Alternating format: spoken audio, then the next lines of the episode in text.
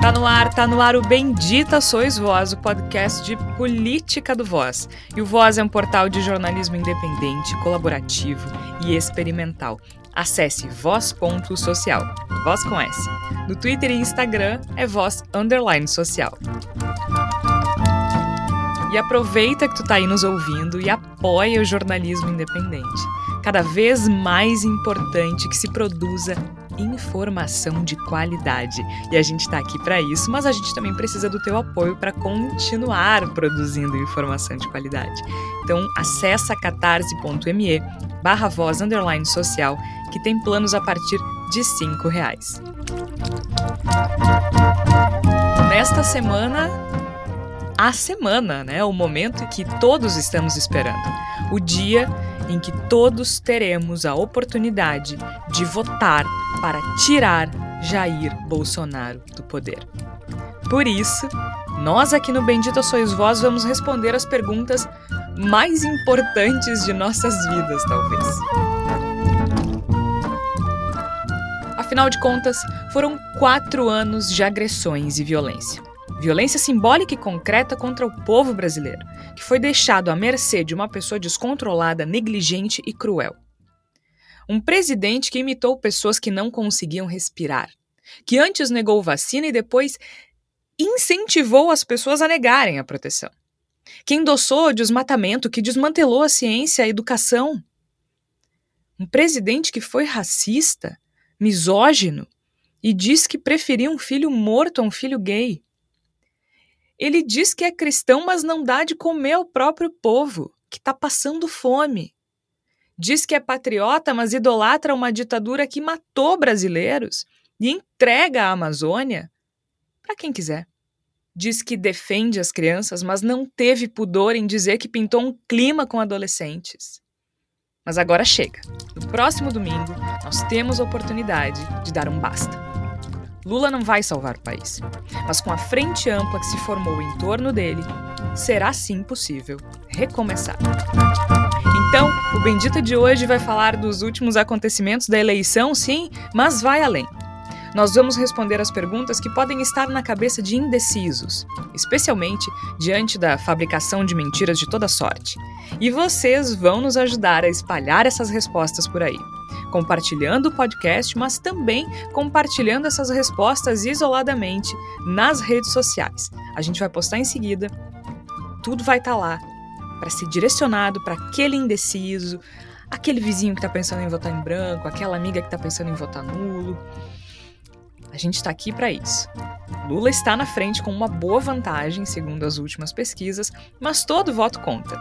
E nós contamos com vocês. Então chega mais, que está começando mais um Bendito Sois Vós. Eu sou Georgia Santos e participam a Flávia Cunha, o Igor Natucci e o Tércio Sacol. Flávia Cunha, seja muito bem-vinda a essa semana tão importante, não é mesmo? Aliás, foram quatro anos, não só de governo, mas quatro anos de podcast em que a gente está aqui na nossa pequena trincheira lutando contra tantos absurdos. Então seja bem-vinda a essa semana tão importante em que a gente vai ter a chance de acabar com isso de uma vez por todas e recomeçar, Flávia Cunha. Obrigada, Georgia, Tércio, Igor, nossos ouvintes. Pois é, difícil, né, a gente não estar ansioso nesse momento, né, mas realmente eu acho que a gente tem que tentar manter o clima bom e pensar que realmente a gente está chegando ao fim desse governo de tantos descalabros, de tantos absurdos, né? Esperamos então que a partir das perguntas que a gente vai responder ao longo desse episódio, a gente possa realmente tentar convencer aqueles indecisos, ou também, né, Georgia, as pessoas que eventualmente pensam em não votar no domingo, né, porque a abstenção também é algo que a gente precisa ficar atento. Igor Natush, acho que o espírito da coisa toda muda a partir de segunda, né, então seja bem-vindo a esse episódio tão importante. Muito obrigado, Georgia, Flávia, Tércio, ouvintes do Bendita Sois Vós. Não será o último Bendita Sois Vós com Bolsonaro presidente, acredito que não, porque ele não vai renunciar na segunda-feira, hum. mas será o primeiro Bendita Sois Vós com a certeza de que Bolsonaro deixará de ser presidente muito em breve. Então acho que será uma, um momento muito bom para nós. A gente está vivendo um momento que eu acho que é de otimismo, é um momento que é de de esperança na possibilidade de retomar um caminho. Né? A gente está num caminho que aponta ao abismo e agora a gente tem a oportunidade de dar uma guinada, sair, né, fugir dessa trilha do abismo. E é isso que a gente vai tentar, de certo modo, ajudar a construir aqui no programa com alguns comentários, algumas colocações que a gente acredita que possam ser efetivas no sentido de convencer quem ainda não se deu conta da gravidade, da importância do momento, a quem sabe pensar como nós e tomar a mesma decisão, que é no sentido de nos livrarmos finalmente do pior presidente da história do Brasil em todos os tempos. Tércio, ao longo de quatro anos, a gente uh, marcou presença semanalmente falando da política brasileira. E ao longo dos últimos quatro anos, falar da política brasileira quase sempre, né, muito facilmente acima de 90%, eu acho, quase sempre significava falar do governo de Jair Bolsonaro e tudo que envolve o governo de Jair Bolsonaro, logo todos os absurdos e, enfim. É, é, até difícil fazer uma lista, né? Quando a gente começa a pensar em tudo que a gente passou, eu tentei fazer isso na abertura do episódio, mas é difícil.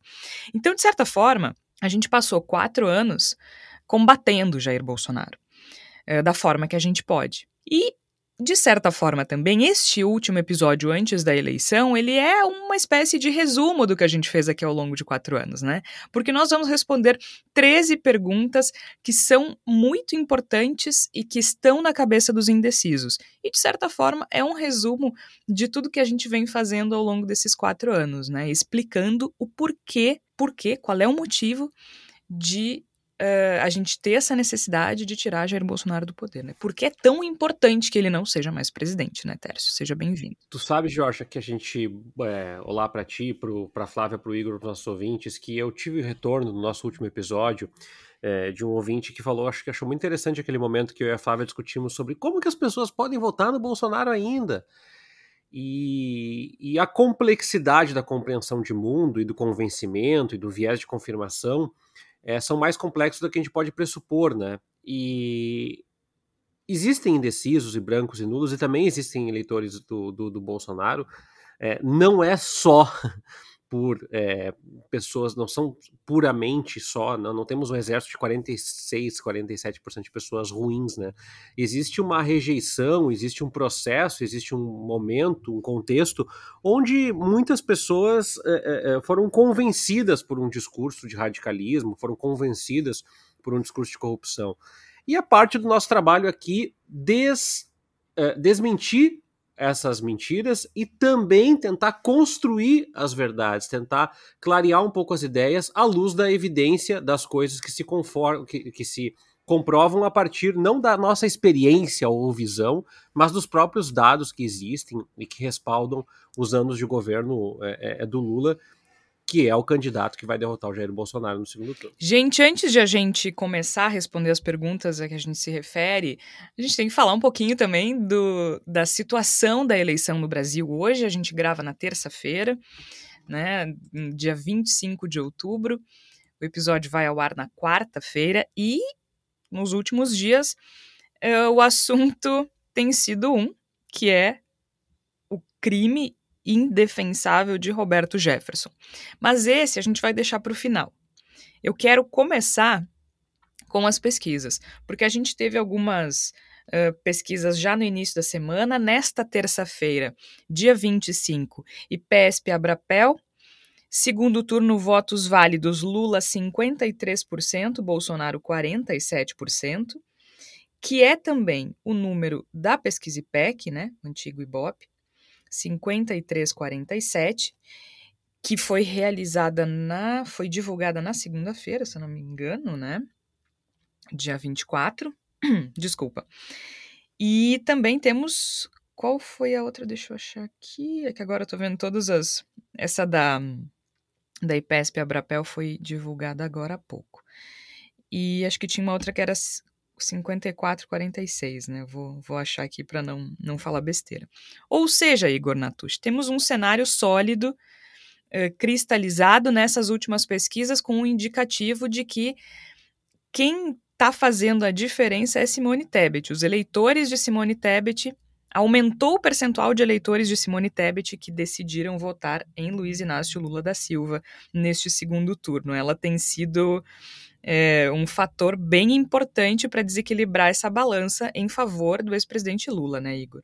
Sem dúvida nenhuma, Jorge. Ela tem atuado na campanha, né? O que eu acho que faz uma diferença muito grande nesse momento em que todo voto indeciso, todo voto que não é obviamente de um lado ou do outro, está sob uma intensa disputa. Quando a, a Simone Tebet faz uma campanha que a gente tem que dizer que tem sido uma campanha bastante engajada, bastante determinada, ela é uma, uma figura política das poucas, talvez, que em nenhum momento deixou qualquer margem para dúvida a respeito do que faria um segundo turno entre Jair Bolsonaro e Lula, e ela tem seguido isso à risca, ela é uma ela é um elemento de confiança, né, de, de convicção, e eu acho que essa convicção dela tem sido muito forte, muito efetiva no sentido de manter o seu eleitorado. Mesmo, obviamente, não se pode dizer de Ciro Gomes, que uh, não foi a Paris, mas desapareceu da campanha, se bem que eu vou ser bem sincero. Não acho isso ruim. Eu ia dizer isso, Jorge. Eu vou ser bem sincero. Eu acho que as circunstâncias são diferentes das de 2018 nesse, nesse particular.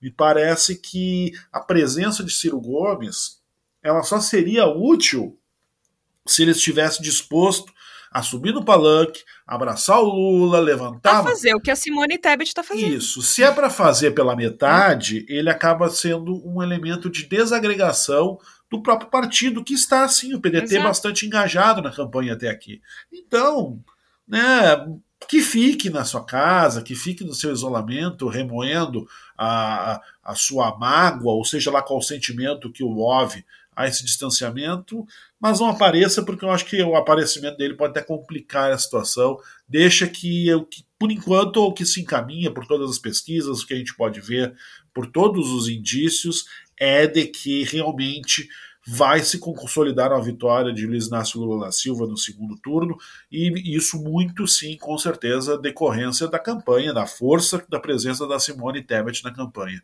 Eu só quero fazer uma correção, porque eu falei que a IPEC deu 53,47. Não, a IPEC deu 54,46 no segundo turno e a Atlas 53,47. Então eu fiz essa.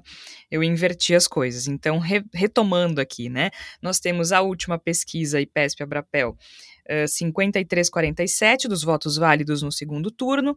Pesquisa Atlas, uh, que fez as entrevistas entre 18 e 22 de outubro Lula 53%, Bolsonaro 47% também, né? Então não teve, teve, foi exatamente igual o resultado e da IPEC, Lula 54%, Bolsonaro 46%. No caso da pesquisa IPEC, IPEC tá igual e no caso da, da Atlas, o Lula subiu um pouquinho.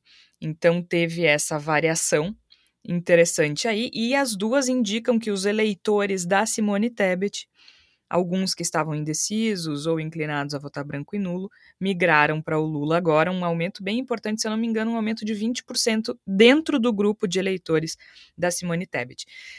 Tércio Sacol, além da Simone Tebet, a gente percebe que a frente ampla em torno do Lula cresce bastante nos últimos dias, né? A gente, é, o Lula teve apoios importantíssimos ao longo desse segundo turno o da Simone Tebet é o mais relevante porque ela é quem ela tá fazendo campanha, né? Ela tá subindo em caminhão, ela tá viajando pelo país inteiro, ela tá gravando vídeo pro Instagram, pro TikTok, ela tá ativa de verdade na campanha. Mas há outros apoios importantes de economistas liberais e alguém que, que entrou bastante na campanha do Lula nos últimos dias foi o Henrique Meirelles. Isso sem falar, claro, que o vice de Lula é Geraldo Alckmin, né? Então, realmente é uma frente ampla. E a gente não pode esquecer também, eu falei da Simone Tebet, da Marina Silva também, né? que está super engajada uh, nessa eleição. E no dia de ontem, segunda-feira, dia 24 de outubro, o ex-presidente Lula uh, subiu ao palco num, num grande ato, Tércio, uh, junto com essas pessoas e disse que o governo dele não será um governo do PT, será um governo do povo brasileiro, né?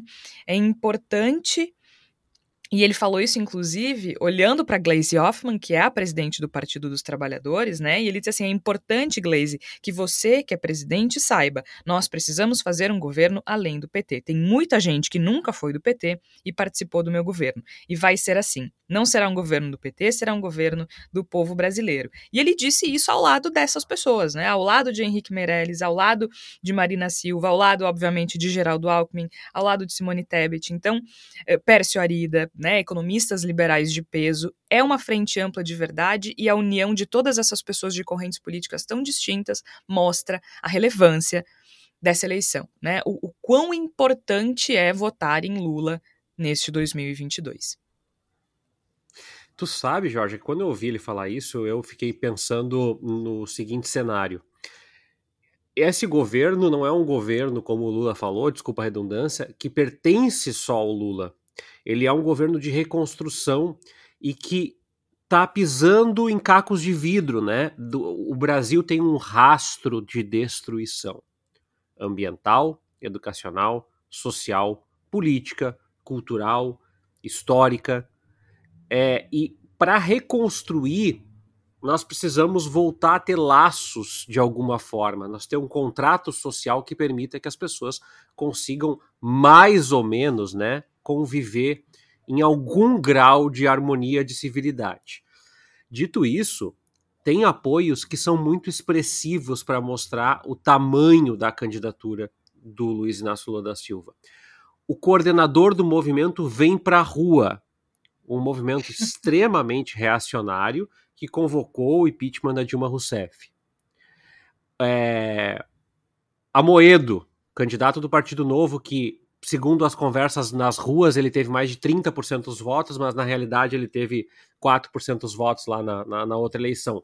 É, entendendo que é necessário que haja um governo para que se faça a oposição. PSDB São Paulo, na contracorrente do candidato ao governo do muito estado, bem lembrado, Garcia, muito bem lembrado, apoiando nesse momento é, Tarcísio e, e, e Jair Bolsonaro. Ou seja, para mim, Georgia, esse movimento, essa recondução, essa reconstrução, ela e, e, me dói falar isso, né? Ela nos, nos apara algumas arestas é, de discussões mais amplas, né? Que envolvem daqui a pouco poxa, nós vamos discutir energias limpas, nós vamos discutir qual é o parâmetro da educação tecnológica. Olha, nesse momento é um governo de reconstrução. Então, qual é o urgente? A fome, a miséria, a desgraça, o trabalho, a vida das pessoas. Então, primeiro a gente precisa resgatar a dignidade. E eu acho muito, é, é, é, muito é positivo que haja essa frente ampla, porque nós vamos precisar conversar com diferentes olhares. Eu acho que tem um Brasil radicalizado que não vai ser passível de diálogo. Jamais. Não, não resgataremos aí cerca de 30% da sociedade brasileira. Jamais. Estaremos sempre do outro lado. Mas tem um grupo que não. Tem um grupo que está disposto a, a, a, pensar e dialogar e construir.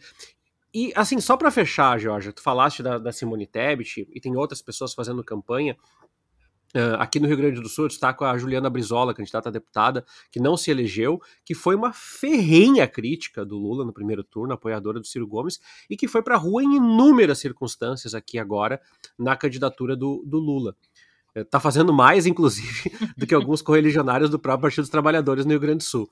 É, o que me chama a atenção é de que tem que haver esse esforço de, de reconstrução e de remobilização pelo menos durante o primeiro ano do, do, do, do mandato, para que nós possamos restabelecer a confiança nas instituições. As pessoas estavam celebrando na última semana, ah, nunca teve tanta gente apoiando a democracia na Datafolha.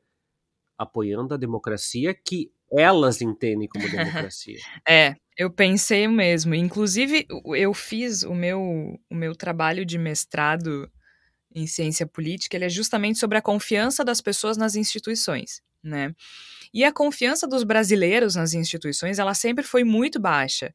E a preferência dos brasileiros pela democracia, ela sempre foi muito baixa, especialmente se comparado com os nossos vizinhos aqui, Uruguai, Argentina, Chile. É, sempre aqui a gente ficou em torno de 20% de pessoas que preferem a ditadura, tá? E, e, neste ano em específico, esse aumento da preferência pela democracia ele não é à toa. não é pela democracia, né? É, quem, essas pessoas que migraram da ditadura para defender a democracia agora são as pessoas que acham que impedir propagação de mentira é censura, né? É, é, uma, é uma situação muito estranha, né, Flávia? Porque a gente está assim. A gente teve nas últimas semanas o TSE agindo de maneira muito firme contra a, a, a divulgação de fake news e a gente teve como resposta uma reação uh, cínica de alguns veículos de comunicação como a Jovem Pan dizendo que estavam sob censura, né? Sendo que existe uma legislação eleitoral a qual todas, todos estamos submetidos. E os veículos uh, de comunicação que são concessão pública têm ainda outras questões que o cidadão comum não tem. E mesmo assim, eles se apresentam como sendo censurados, né? A Ana Paula do Vôlei é uma receita de bolo. Isso é, isso, isso, isso é, uma, é um ultraje à memória dos jornalistas que lutaram contra a ditadura militar e esses sim eram censurados, né? Muitos jornalistas foram presos, torturados e assassinados, quem não lembra de Vladimir Herzog, uh, por, pela ditadura militar, que esse povo, que aquele lado, que o lado do Bolsonaro tanto defende, o que acontece no Brasil hoje não é censura, é simplesmente a justiça impedindo que veículos de comunicação, e mesmo assim foi só uma notificação, né? Era só uma multa, uh, mintam. É a gente está falando de barrar a divulgação de mentiras, além do mais, exceto a legislação eleitoral, há os crimes previstos de injúria, difamação, calúnia. Então não é assim. A liberdade de expressão ela vem com responsabilidades. Então estas pessoas que do alto de um delírio que eu não entendo, né? Como assim? O cara é presidente e é censurado. Por quem, gente? Por quem? Né? Tu tem que explicar que a pessoa que está no poder é antissistema. Sabe? A pessoa que está no poder é a pessoa que está sendo vítima do sistema que ele comanda. Pelo amor de Deus, né? É uma distopia, assim, uma coisa louca. Não consigo entender isso, mas é bem lembrado o Tércio, né? Então, essa, esse, esse apoio à democracia é quem é, é, ele, ele, esse aumento ele vem de quem acha, por exemplo, que a gente vive numa ditadura do judiciário.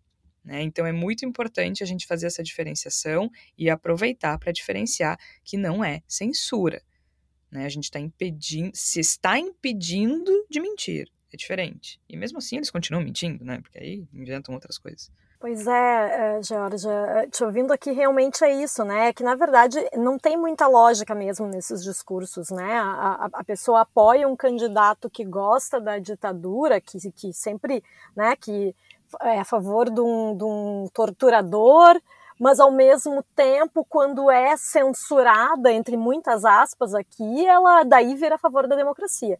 Né? Então, assim, né, a minha verdade precisa ficar em primeiro lugar. Daí, então, até eu posso ser a favor da democracia, sim. Então, agora estou sendo impedida de falar as mentiras que eu gostaria de falar. Né? Mas eu fico pensando aqui, né, ouvindo vocês falando sobre tantos apoios, né, essa frente ampla do Lula, muito longe de ser esquerdista, esquerdopata, comunista, uh, fica um pouco difícil, né, de manter essa narrativa delirante de que o, o Lula vai implementar a ditadura comunista, gaysista no Brasil, né? Eu acho que vai ficar um pouco difícil, né? Eu, eu imagino, né, que nos núcleos uh, bolsonaristas assim mais, né, mais radicais, comece a ficar um pouco complicado, né, de defender, porque daí todo mundo é comunista, Sarney é comunista, Meirelles é comunista, Tebet é comunista, todo mundo é comunista. Gente, o que está acontecendo, né?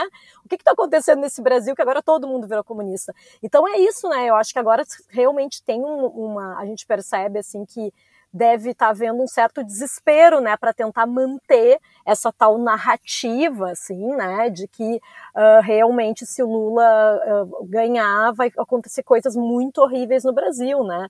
E, e eu imagino realmente, assim, né, que para essas pessoas que agora estão lá de verde e amarelo, dizendo que estão sendo censurados e se sentindo muito tristes com isso.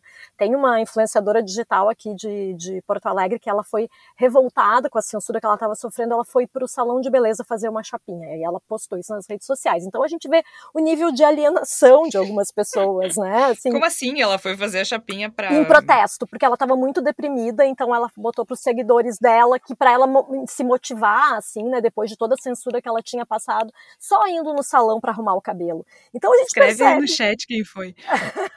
Porque é, é uma... Não vamos dar palco, né? Não vamos dar não palco, vamos, mas, mas, de fofoca a gente gosta, mas, então escreve no nosso chat aí quem mas não é, uma, não é uma coisa muito louca isso, né? Que a gente está é. vivendo num país em que as pessoas estão passando fome, em que milhares de pessoas morreram da, durante a pandemia, mas aí o importante é que eu possa propagar as minhas mentiras e se eu for censurada, eu vou ali no salão mais caro de Porto Alegre fazer uma chapinha para me motivar melhor para essa campanha aí. É complicado, é. né, gente, lidar é com complicado. esse tipo de, de situação, né? Vamos aproveitar que a Flávia falou então de narrativas e ditaduras gaysistas e vamos começar a responder as nossas 13 perguntas para ajudar os nossos amigos e as nossas amigas que estão indecisos por aí. Afinal de contas, uh, tem muita coisa. A gente pensa assim, poxa vida, a gente se posicionou muito cedo, então para a gente é estranho pensar que há, há pessoas indecisas, né? Uh, especialmente numa situação tão uh, extrema quanto a que a gente está vivendo. Mas a gente precisa lembrar também que há um fluxo de informação enorme por aí. Às vezes é difícil para a gente, que é treinado para isso, a gente jornalista, eu digo, né? Que é treinado para isso, diferenciar o que, o que é real do que não é real. E as mentiras são muito sofisticadas, muito elaboradas e apresentadas de uma forma muito atraente. Então, é, é uma situação muito delicada. Sempre que eu conversei com pessoas que estavam indecisas ou mesmo inclinadas a votar no Bolsonaro, eu percebo que existe uma ojeriza aos veículos tradicionais. E aqui a gente é muito crítico dos veículos tradicionais, eles não são perfeitos, mas eles também não inventam, né? Eles não fabricam informações. Uh, e, e quando a gente consome informação de um veículo tradicional, a gente também sabe de quem cobrar quando existe algum problema. Isso não acontece quando as informações que a gente consome vêm de, de, de, vídeos apócrifos, né? Vídeos sem assinatura, cards no WhatsApp, a gente. Ou quando vem diretamente dos candidatos envolvidos, também tem que ter um filtro aí, né? Um, eu vejo muitas notícias, né, Tércio? A economia, ah, o Brasil vai crescer mais que não sei o que, tu vai olhar a fonte Paulo Guedes, né? Aí é complicado. Então, assim, tem muita informação circulando, é muito difícil fazer esse filtro, é muito difícil uh, entender o que está acontecendo, e a gente também não pode esquecer que são. A gente está falando de mobilização de sentimentos, né? A campanha do Bolsonaro mobiliza muito bem o medo. As pessoas votam às vezes com medo, né? Medo de virar Venezuela, medo de, de o chefe descobrir, medo de fechar a igreja, medo de explodir o agro, medo de. Né? É medo. A campanha do Bolsonaro mobiliza medo. Já a campanha do Lula, ela tem principalmente com a frente ampla, ela mobiliza uma esperança. E a gente vai responder um pouco dessas questões agora.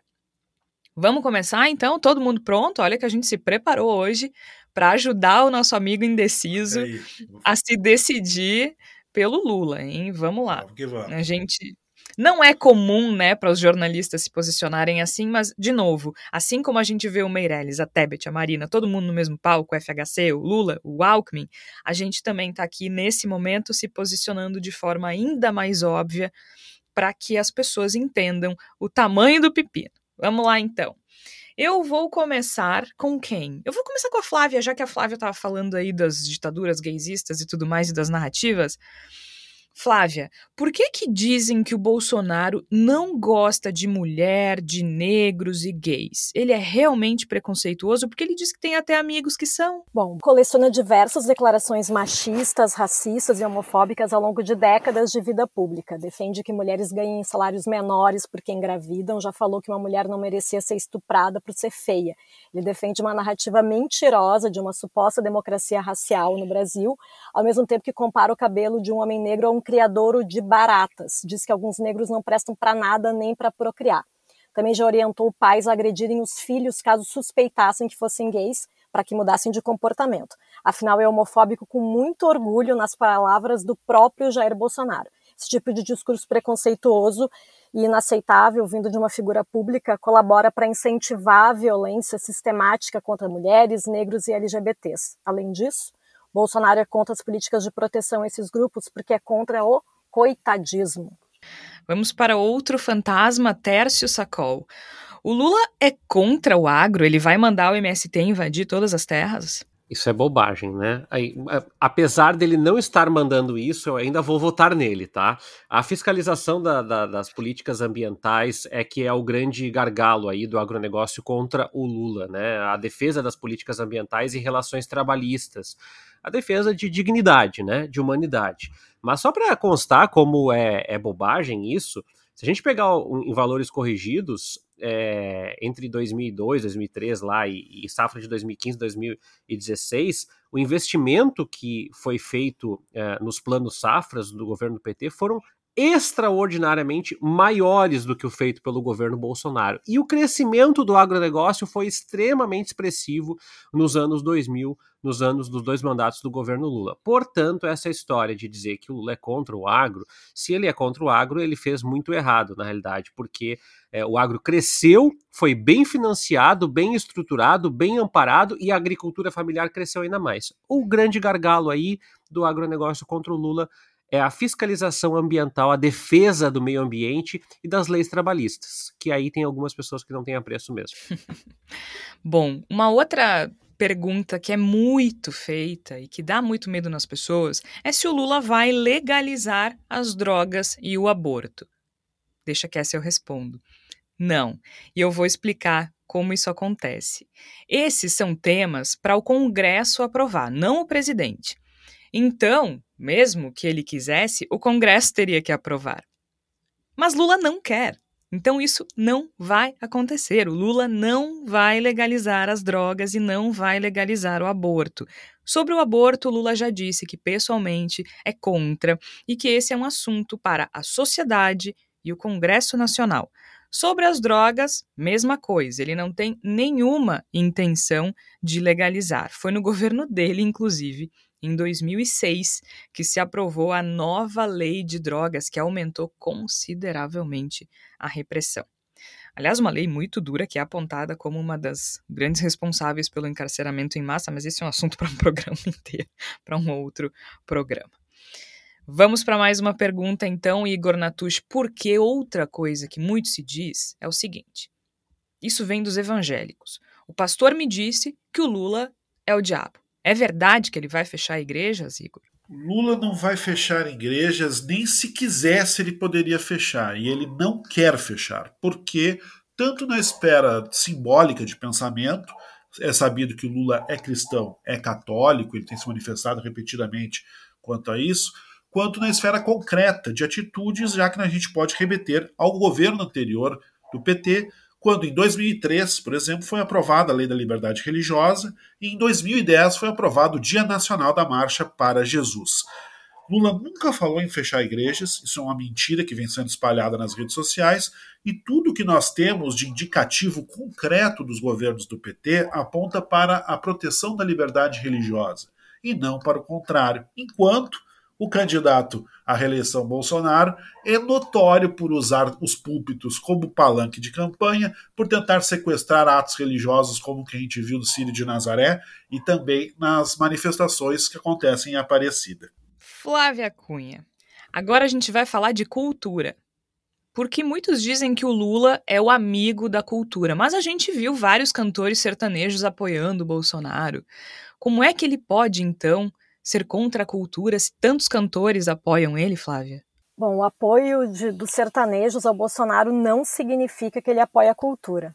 Afinal, vocês devem lembrar aí que desde 2018 ele falava que artistas eram vagabundos e propagava fake news contra a Lei Rouanet é bom lembrar que essa lei, tão difamada pelo bolsonarismo, nada mais é que a autorização para que empresas e pessoas físicas destinem parte do pagamento do imposto de renda para projetos culturais. Esse tipo de mecanismo fiscal é usado no mundo inteiro para patrocinar a arte e até em países como Estados Unidos, tão admirado pelo bolsonarismo. Então, Bolsonaro também editou uma medida provisória para adiar o envio de recursos para a cultura uh, aprovados pelo Congresso. Dinheiro de leis como a Paulo Gustavo e a, a Aldir Blanc II seria uma forma de ajudar não artistas famosos, mas aqueles que atuam de forma independente por meio de editais públicos, por exemplo. E, na verdade, entre os músicos mais conhecidos, praticamente só sertanejos apoiam publicamente Bolsonaro. coincidência ou não, artistas desse gênero musical são aqueles que foram beneficiados por contratações diretas e milionárias por prefeituras bolsonaristas. Diga-me com quem andas. Prefiro estar ao lado de Chico Buarque, confesso. É... Georgia, se o Lula ganhar, o Brasil vai virar uma Venezuela? Não, gente. Aliás, muito pelo contrário. Se o Lula ganhar, a democracia brasileira se fortalece. Já foi assim em 2002, né? No primeiro mandato do Lula. Pode pesquisar no Google aí. Existe uma organização liberal, inclusive, chamada Freedom House, que em inglês significa Casa da Liberdade. Ela mede a liberdade e o índice de democracia nos países. O Brasil era considerado parcialmente livre no final dos anos 90. Quando o Lula assume a presidência da República, o Brasil ganha um selo verdinho lá de livre. A gente olha no mapa e o Brasil está pintado lá de verde. Claro que é algo construído ao longo dos anos e que se consolidou com a eleição de Luiz Inácio Lula da Silva. O PT governou o Brasil por quase 14 anos e em nenhum momento se assemelhou ao que fez Maduro na Venezuela, gente. O Brasil se tornou a sexta economia do mundo, a miséria diminuiu e a democracia se fortaleceu. A Venezuela virou o que virou por causa de um líder autoritário que interferiu na Suprema Corte e militarizou o governo. Ou seja, a chance de virar a Venezuela é muito maior com o Bolsonaro. Aliás, se você tem medo da fome e da miséria, a gente já tem isso aqui, no Brasil de 2022. 33 milhões passando fome aqui. 116 milhões em insegurança alimentar aqui. E não é à toa que a gente vê uma série de políticos de partidos diferentes, inclusive de centro-direita, ao lado de Lula. Geraldo Alckmin, Simone Tebet, Henrique Meirelles, João Amoedo, Fernando Henrique Cardoso. O que está em jogo é justamente a democracia. E se o Lula ganhar, o Brasil não vai virar a Venezuela. Mas aproveitando o gancho da Venezuela, Tércio Sacol, já que as pessoas têm tanto medo, e como eu falei, há pessoas passando fome aqui no Brasil de agora, explica pra gente por que que tá tudo tão caro. A fome é culpa do Bolsonaro? Sim, não é só dele. Tem país tal que também está com aumento do preço de alimentos. Isso é verdade. De fato, a guerra e a Covid é, impulsionaram o preço por uma, uma série de questões de demanda Agora, tem uma culpa direta. O governo demorou para oferecer o auxílio emergencial para as famílias, queria um auxílio emergencial inicialmente de 200 reais, quando ele foi começou a ser deliberado. Tem uh, uma questão de uma falta de política de estoques de alimentos que ajuda a gente ter alimentos para esses momentos de emergência que o Paulo Guedes desestruturou essa política. Também tem a ver com políticas de assistência que demoraram a ser realizadas, desonerações em alguns é, é, segmentos que poderiam ter ajudado as famílias mais pobres. Então, sim, tem uma enorme parcela de culpa no governo. Hoje, o Brasil tem 33 milhões de pessoas passando fome. E esse é um, é um relatório é, feito esse ano, é um dado bastante recente, mostrando que sim, as pessoas tiveram a sua vida piorada. E quando o presidente Jair Bolsonaro fala que não existem pessoas passando fome, ele debocha da dor dessas mais de 30 milhões de pessoas do Brasil, dessas 15% da população hoje no país. Igor, ainda aproveitando o gancho da Venezuela, né? Muitos dizem que o Lula é amigo de ditadores e o Bolsonaro não é. É verdade isso? E quem é, então, a verdadeira ameaça à democracia? Quem é amigo de quem? Recentemente, Bolsonaro visitou o presidente da Rússia, Vladimir Putin, mentiu que era para negociar a paz com a Ucrânia, e tem se recusado a condenar uma guerra que apavora o mundo. Ele é próximo da Arábia Saudita, ele é amigo de autocratas como Viktor Orbán na Hungria, ou seja, ele claramente age de forma a se aproximar de regimes autoritários ao redor do mundo. O Lula, quando governou o país, mantinha uma política de neutralidade e de respeito à autodeterminação dos povos, o que é, aliás, alinhado com uma postura histórica do Brasil na diplomacia, sempre muito endossada pelo Itamaraty. Enquanto isso, o ex-ministro das Relações Exteriores, Ernesto Araújo, dizia que não se importava em transformar o país em um pária internacional, desde que pudesse levar adiante o seu pensamento ideológico parece muito óbvio que quem afasta o Brasil das democracias globais é quem deseja que o Brasil seja párea e não quem deseja ser um árbitro de questões que envolvem a geopolítica. Muito bem, e falando em, em democracia, outra questão muito importante é justamente a da corrupção. E muito se tem falado no orçamento secreto. Será que o orçamento secreto é corrupção? E o que, que o Bolsonaro tem a ver com isso? Primeiro, sim, o orçamento secreto é um esquema de corrupção. É um novo tipo de emenda parlamentar que não tem distribuição igualitária entre os deputados ou senadores, entre os congressistas. Então, o relator geral do orçamento decide quais são os deputados que vão ter o direito de destinar esses recursos públicos. O segundo problema é que as informações sobre o uso dessas verbas não são divulgadas com detalhes. Então, é impossível identificar qual parlamentar é o responsável pela criação da emenda.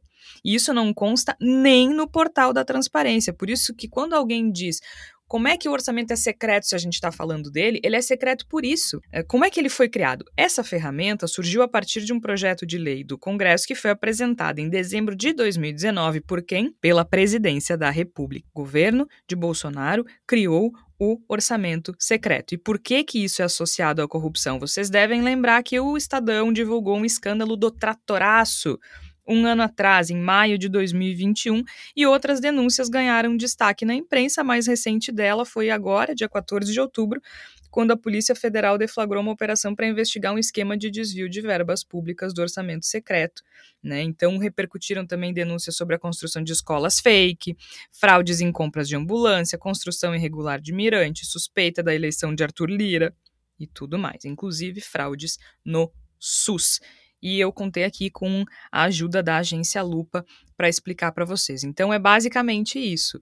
Ninguém sabe para onde vai o dinheiro e para que, que ele vai ser usado. Não, não se esqueçam do vídeo da Simone Tebet dizendo lá da quantidade de dentes arrancado em uma cidadezinha do interior com dinheiro do orçamento secreto. Bom, seguindo então com as nossas perguntas, afinal de contas, corrupção é, sempre é algo que é lembrado aqui, principalmente pelos indecisos, né?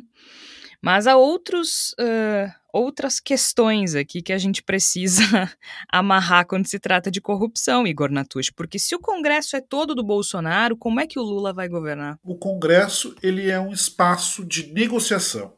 Vários partidos vão sempre desejar estar perto do governo, isso é parte da realidade histórica política do país, e o próprio, o próprio Bolsonaro é uma prova disso, na medida em que ele falava antes de ser eleito que odiava o Centrão, e hoje não vive sem o Centrão.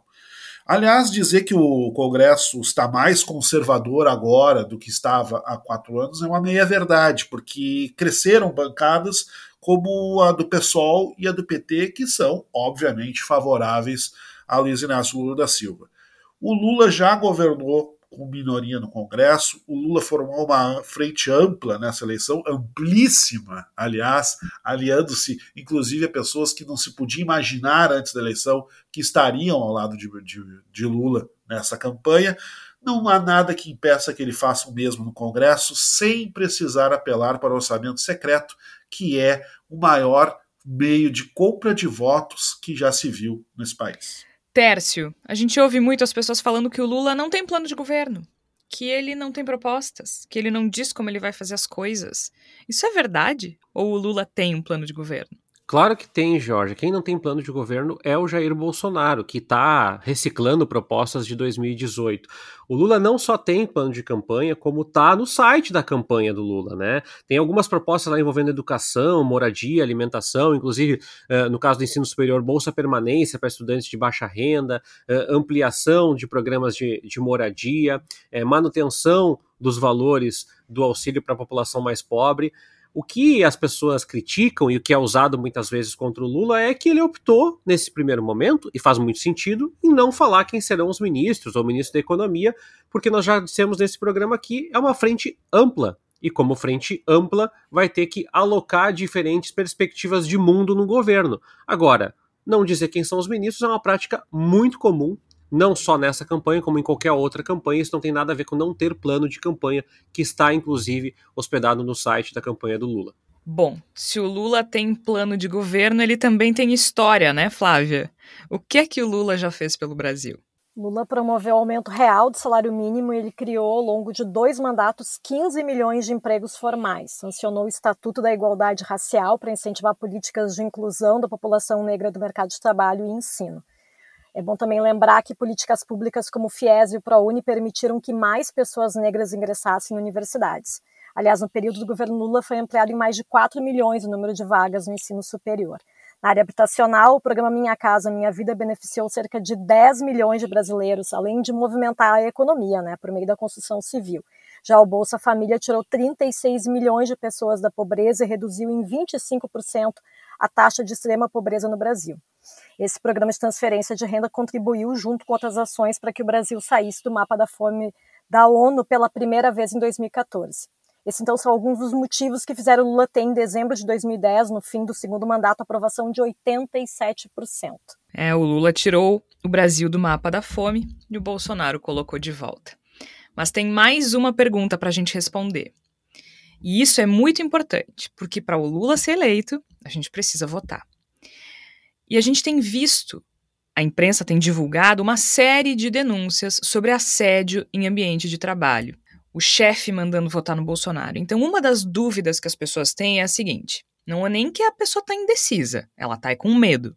Meu chefe mandou eu votar no Bolsonaro.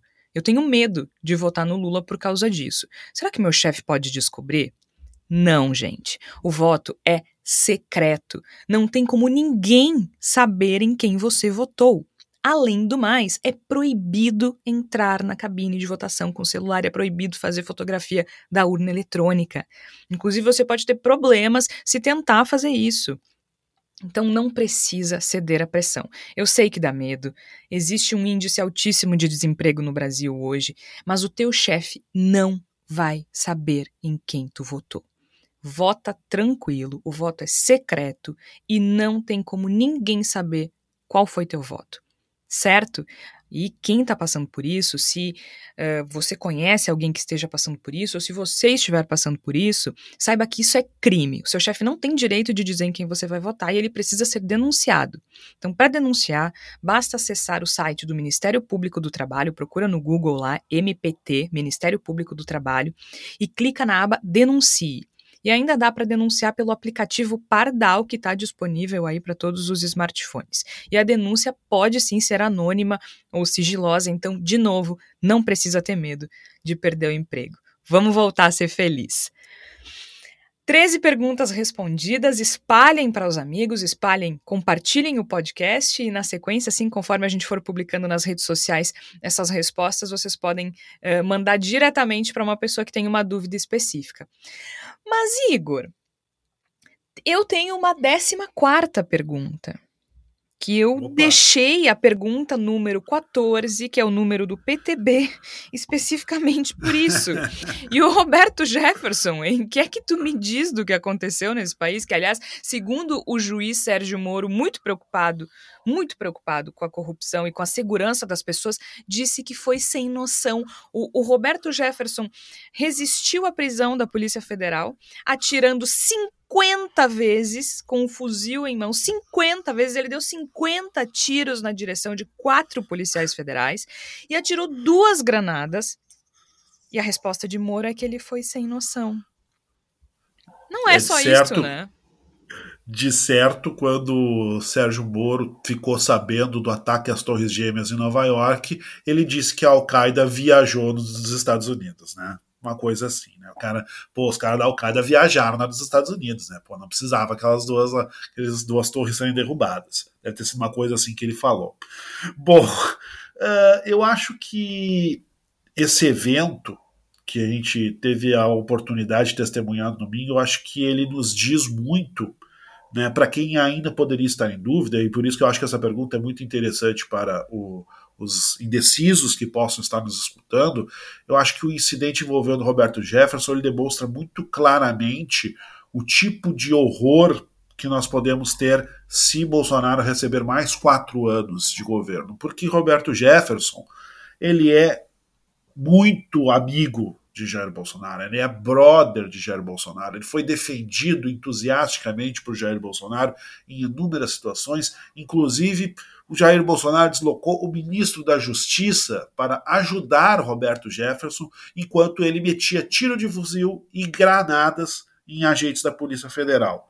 Ou seja, é um governo que está desconfortavelmente próximo da bandidagem. E quando a gente ouve Jair Bolsonaro, que não sabia como reagir de início ao que estava acontecendo. Depois ele vem dizer que quem atira na polícia é bandido e tem que ser tratado como bandido. Ele está tentando reconstruir a própria imagem, porque ele sempre foi um defensor de Roberto Jefferson. Ele sempre apoiou os discursos tesloucados de Roberto Jefferson contra uma possível uh, tentativa de, de destruir a democracia por parte da STF, um combate contra a liberdade, e inclusive endossou de forma velada, mas não muito, os discursos de golpe de Estado que Roberto Jefferson fez em mais de uma ocasião.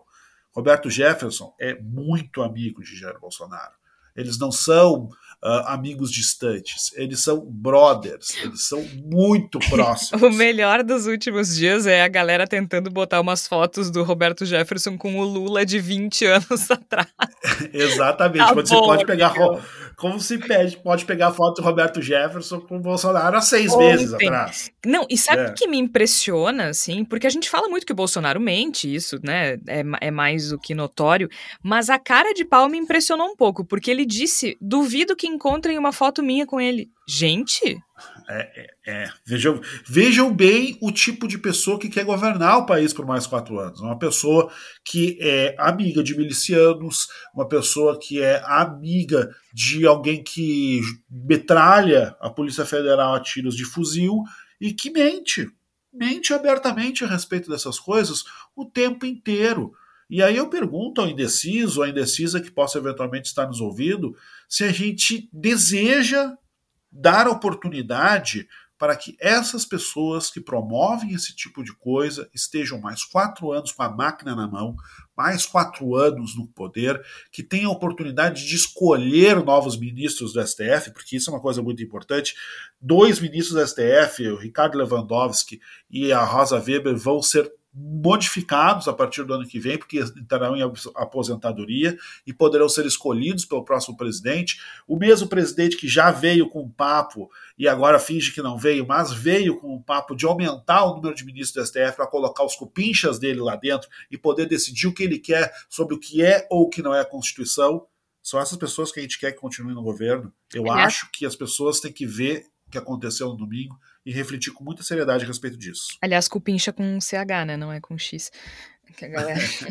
o pessoal tava preocupado com o boné. Mas, Tércio, é engraçado porque isso deu uma pirada nas pessoas, né? Porque, assim, o Bolsonaro, ele chama o Roberto Jefferson de bandido numa nítida tentativa de se descolar dele e uh, se dirigir ao voto moderado, digamos assim, uh, mas faltou combinar, né? Faltou combinar com o eleitorado, porque os grupos bolsonaristas uh, assim que foi divulgada a informação de que Roberto Jefferson tinha atirado contra os agentes que tentavam né, prendê-lo, enfim, afinal de contas ele estava em prisão domiciliar e aí ele, ele uh, gravou aquele vídeo chamando a ministra do STF de coisas horríveis e aí também se entendeu que ele tinha um arsenal em casa, né?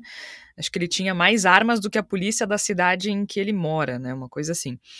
E só que faltou combinar com esses grupos, porque assim que se deu essa informação, os grupos bolsonaristas defenderam Roberto Jefferson e atacaram o TSE, e atacaram o STF, e atacaram a Polícia Federal, que segundo eles estava amando do Xandão, assim, umas, umas, coisas malucas. E, inclusive, não só grupos de Telegram, né? Os jornalistas, eh, entre aspas, né, aliados a Bolsonaro, como Rodrigo Constantino, todos defendendo. Assim que o Bolsonaro critica, eles se perdem, né? Eles se perdem e aí aos poucos começam a mudar a narrativa e aí eles tentam vincular Roberto Jefferson ao Lula e tudo mais. Uh, bateram cabeça, né? Bateram cabeça e acho que não vai colar. Não, eu não diria que foi a bala de prata, mas olha, mostrou um desespero inacreditável. É, alguém pode dizer que o Bolsonaro não perdeu nenhum voto, eu, e eu até concordo com isso. A grande questão, Georgia, é, é que numa é, numa semana onde ele precisa reverter votos do Lula, brancos, nulos, indecisos, e também há pouco tempo restante para que a campanha acabe, Bolsonaro, Carluxo e companhia, né, e a sua trupe, gastaram um dia e meio tentando achar um meio, e aí na segunda-feira à noite, na segunda-feira, dia 24 de outubro à noite, convocou uma coletiva estapafúrdia para inventar uma história de inserções de rádio, uma coisa completamente descabida. Por quê? Porque é o que resta ao bolsonarismo. Resta uma campanha suja, né, cheia de lama nessa reta final, que crie factoides suficientes para manter a campanha em alta. Eu me arrisco a dizer, Georgia, que não foi uma, o fato que mudou a campanha, mas a gente sempre disse que o bolsonarismo é um amontoado de desgraça, né, de pessoas ruins, assim, é, na religião, no agronegócio, no meio ambiente, e às vezes tu junta tanta gente ruim assim e elas não falam, elas não vomitam as mesmas coisas, né, elas vomitam coisas diferentes entre si. E aí o, a bola da vez é o Roberto Jefferson, agora ninguém sabe o que fazer para defender ou para acusar ou para não fazer qualquer coisa de qualquer forma. É, são cerca de 60 horas a menos de campanha para o Jair Bolsonaro só para ficar defendendo o armamento, o padre Kelmo e não sei o que mais. É, e o Bolsonaro que já perdeu muito tempo de inserção na televisão por causa de fake news, né? O, plenário do Tribunal Superior Eleitoral é, concedeu 116 inserções de Bolsonaro a Lula como direito de resposta. Então dá mais ou menos para cada inserção do Bolsonaro vai entrar, entrar 13 inserções do Lula até uh, o programa eleitoral terminar. Não sei se é, acho que agora nessa quinta-feira, né? E o TSE também ordenou a retirada do ar de um site bolsonarista sobre fiscalizar as eleições. E agora, o novo factoide, para dar uma desviada no assunto, é que as rádios do Nordeste deixaram de veicular 154 mil inserções do Bolsonaro. Isso não existe, né? Aí fizeram a denúncia e o Alexandre de Moraes disse: olha, apresentem as, as, os indícios que vocês têm e a gente investiga, mas até agora não apresentaram nenhum indício. E nessa história, né, Flávio, o Bolsonaro precisa de muitos votos para virar essa eleição. E também, principalmente, do público feminino. E vamos combinar que não tem nada que ele faça nos últimos dias que possa fazer com que as mulheres uh, mudem essa tendência de votar no Lula, né? Principalmente porque, assim, Vamos combinar que esse, esse episódio do Roberto Jefferson ele é muito simbólico, né, gente? Porque quando se estimula a violência e se alimenta a loucura, se esquece de um detalhe: não se tem controle sobre a violência e sobre a loucura. Não se tem como controlar. E uma hora ela vaza. E ela pode vazar, transbordar justamente na semana da eleição.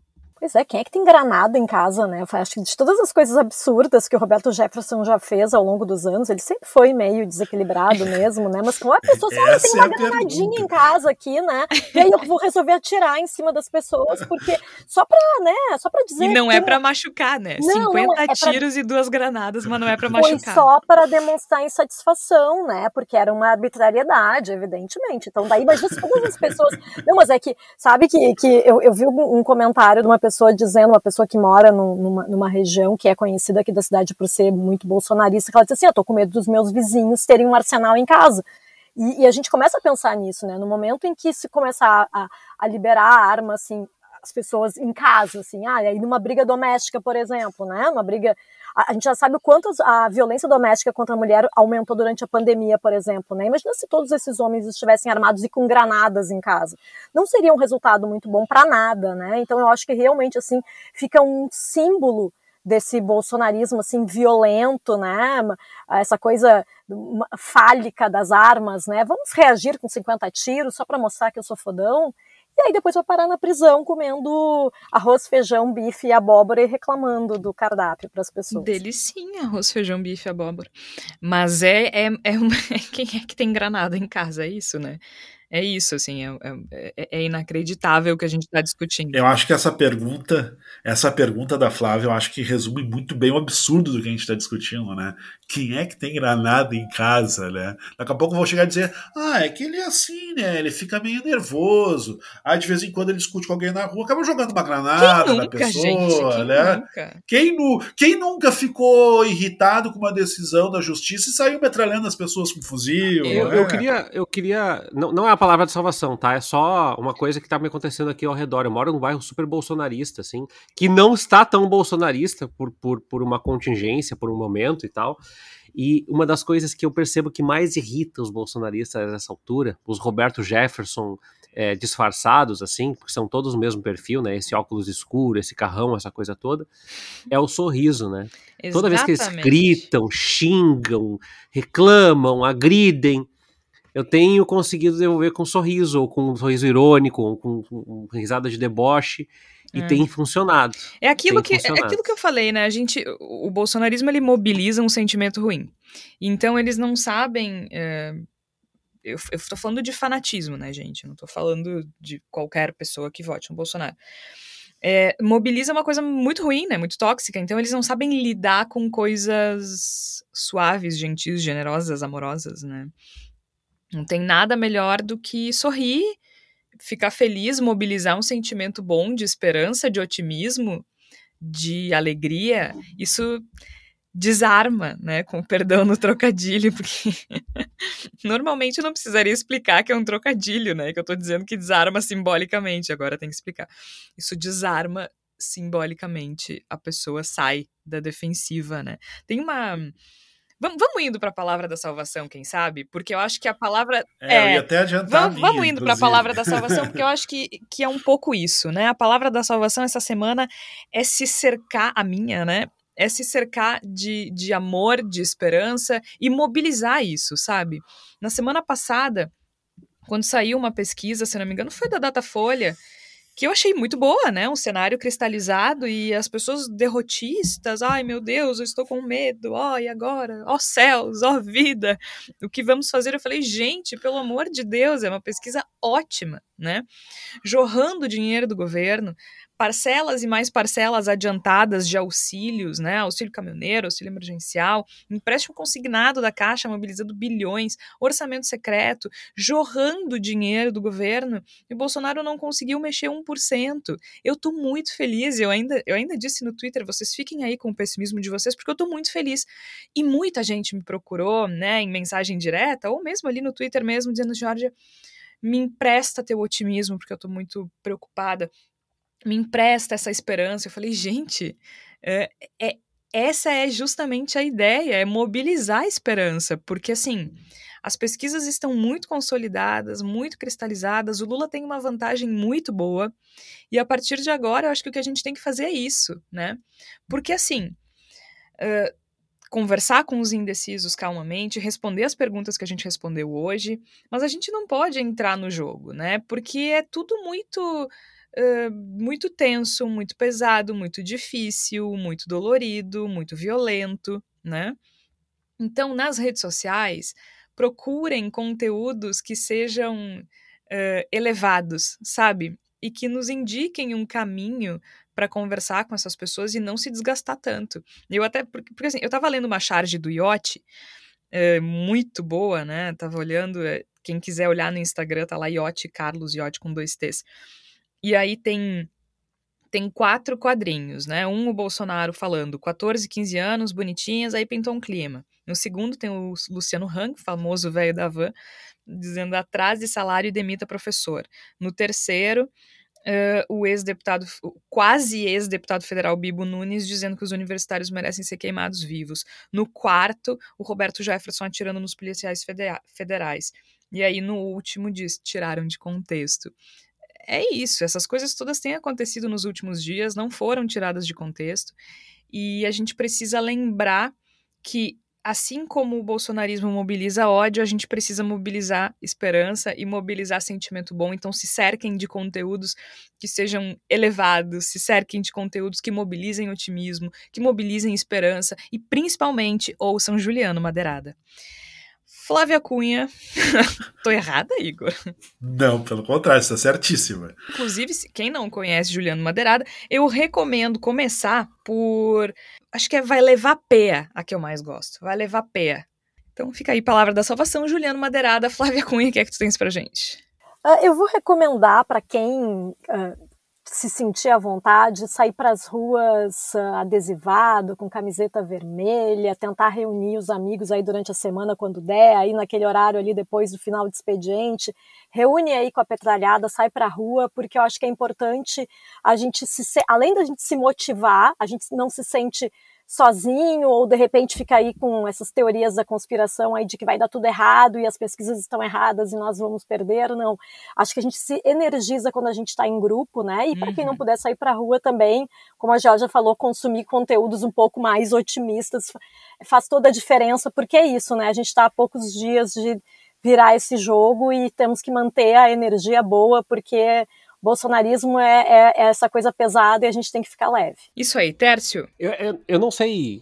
Eu, eu, adoro quando as pessoas dizem, ah, tem, para virar voto tem que fazer tal coisa. Eu não sei o que, que se faz para virar voto. Também não.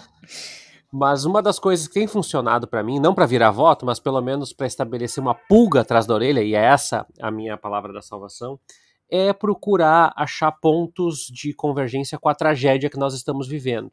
Tu pode brigar com pauta moral, tu pode brigar com com escândalo de corrupção. O que tu não pode brigar é que nunca esteve tão caro comer, é que 700 mil pessoas perderam a vida por in...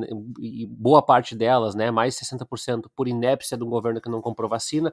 Muitos dos nossos próximos amigos, conhecidos, vizinhos, pais de amigos que pereceram, que foram embora durante a pandemia porque não havia uma vacina disponível que a nossa qualidade de vida piorou, que trabalhar mais para ganhar menos dinheiro é uma máxima desses últimos quatro anos. Então eu tenho tentado estabelecer esses diálogos quando encontro bolsonaristas, que é muito difícil de fugir disso. Tu pode até dizer, apesar disso, eu escolho o demônio. É verdade. Mas é, um bom caminho do meio é sempre tentar esses pontos que afetam a todos. Não tem como negar que o Brasil esteve muito pior nesses quatro anos. Se a pessoa quiser continuar um Brasil pior pelos quatro anos, bom, aí envolve outros cenários, mas eu tenho traçado esses, esses caminhos do meio aí, principalmente quando é, eu pego Uber ou vou no comércio, alguma coisa assim, são os caminhos que eu tenho traçado para iniciar um diálogo. Como a vida está pior e mais difícil. Igor. Tivemos há não muito tempo, alguns poucos dias, uma polêmica, por assim dizer, envolvendo uma ação que foi promovida pela Companhia das Letras, com os escritores que publicam pela editora, que basicamente pegavam livros de sua autoria ou livros do seu agrado e usavam as páginas dos livros para fazer a letra L. E aí nós tivemos alguns articulistas, em especial uma articulista que escreveu para a Folha de São Paulo, dizendo basicamente que a esquerda cirandeira não aprende. A minha recomendação hoje para os ouvintes e as ouvintes do, do Bendito Sois Vós é Seja menos como articulistas, seja mais esquerda cirandeira. Faça festa sim, faça coisas bobas sim, tome medidas deslumbradas, dance na rua se quiser, né? Ande de slack, faça festa, passeie com cachorro, faça roda de samba, tome cerveja na esquina e acima de tudo, fale menos a respeito do que os cirandeiros devem fazer e leia mais livros, veja mais filmes, ouça mais música, vá a peças de teatro, conheça o que vem sendo produzido pela cultura identificada à esquerda nesse país antes de apenas falar mal a respeito dela. Também porque muitas vezes a gente pode não acreditar, mas esse sempre foi uma das forças do bolsonarismo. Os eventos que envolvem Bolsonaro e bolsonarismo, eles são eventos eufóricos, eles são eventos festivos, eles são eventos que despertam bons sentimentos. Não vai se convencer ninguém a abandonar a trilha das trevas, sendo sisudo, sendo arrogante, tendo nariz empinado e fingindo que conhece a realidade mais do que todos os outros. Então, permita-se nessa semana que nós estamos prestes a conquistar uma grande vitória contra o bolsonarismo, permita-se ser cirandeiro, permita-se divertir, permita-se ter o espírito leve, porque é com o espírito leve que nós vamos vencer essa eleição. E o espírito leve, a esperança, o sorriso, a felicidade são coisas que nos pertencem e são a nossa grande força. Vamos em frente e nós venceremos o bolsonarismo, com toda certeza. E vote. Semana que vem a gente vai estar aqui com um sorriso no rosto.